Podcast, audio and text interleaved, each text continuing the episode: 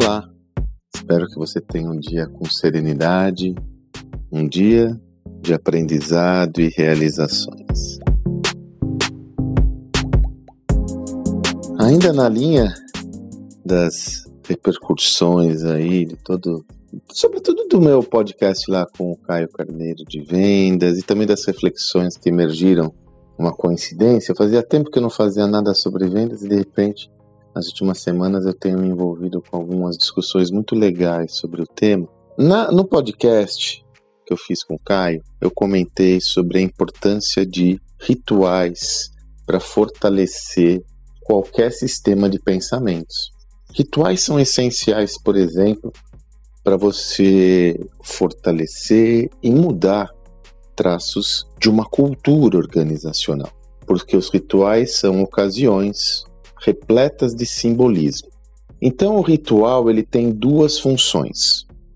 Uma função prática, na medida em que ele é utilizado para um fim específico, por exemplo, você pode ter uma reunião semanal com a diretoria do seu negócio para falar do acompanhamento dos negócios. E nessa reunião você vai ter um ritual que os primeiros 15 minutos você vai falar do projeto de transformação cultural da sua empresa.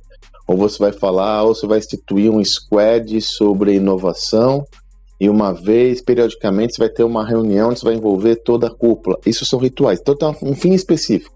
Para que, que foi estabelecido aquele ritual? Mas ele tem uma outra perspectiva que é tão ou mais importante, que é a dimensão simbólica. A dimensão simbólica, ela faz sentido na medida em que ela emite, ela emana uma mensagem a todos os colaboradores do negócio, sejam eles presentes no ritual ou não. Olha que interessante, né?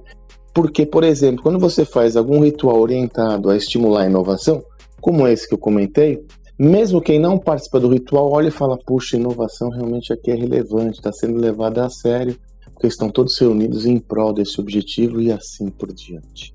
Em vendas, um dos rituais mais importantes, isso é minha experiência como líder comercial, que vai de quase 30 anos, né? De líder comercial eu sou uns 27, 28 anos, né? Só gerenciando equipes de vendas. Um dos rituais mais importantes que eu aprendi nessa minha experiência são vários, mas um dos mais importantes são as reuniões comerciais. As reuniões comerciais, como eu disse, elas têm um efeito prático.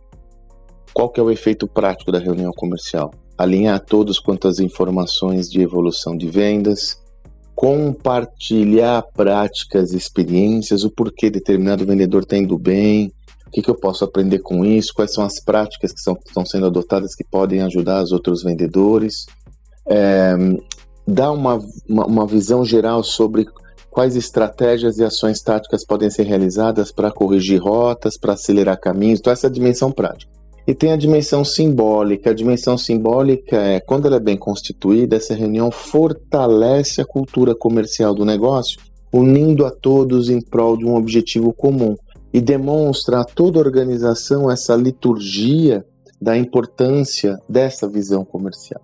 E aí, o que eu tenho vivenciado, né, que esse é um tema que eu trabalho, como eu disse, há quase 30 anos, muitas vezes é negligenciado e é feito, desculpe o palavreado, nas coxas. Vai lá e faz. Vamos lá, reunião comercial. Aí se fala sobre tudo, sobre o jogo do fim de semana, a série da Netflix, a novela, o programa que está passando, o meme da internet, menos o que interessa. São vendas. Então é necessário ter um método de gestão de reunião comercial para que essa liturgia atinja e atenda, atinja seu pleno potencial e atenda a todos os seus objetivos. Esse método envolve o tempo de duração, responsabilidade e papel de cada um naquela história, roteiro da reunião, roteiro, o que, a gente vai falar, como vai falar, um guardião para que tudo isso aconteça e assim por diante.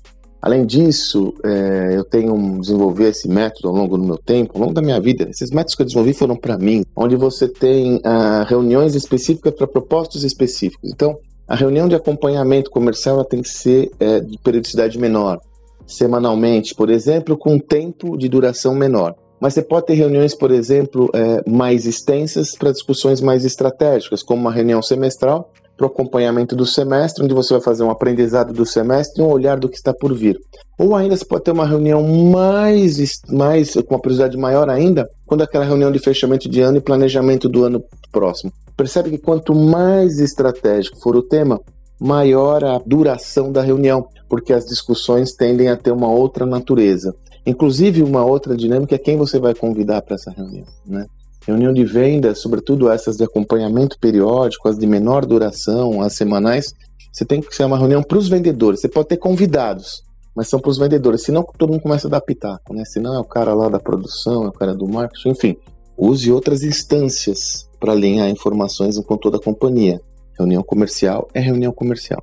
Se você quiser ter mais informações sobre isso, eu criei já faz um bom tempo ainda com meu amigo, quando eu estava na parceria com meu saudoso amigo Milor Machado, eu criei um e-book, um e-book sobre como conduzir, como realizar reuniões de vendas poderosas. Então eu estou disponibilizando esse e-book, ele está lá na nossa plataforma Gestão do Amanhã. Para facilitar, estou colocando aqui na descrição o link para acesso a esse e-book. Se você tem interesse, realmente ali eu coloquei todo o meu pensar, né? toda a minha método, minha visão, aquilo que pode ser muito útil para você.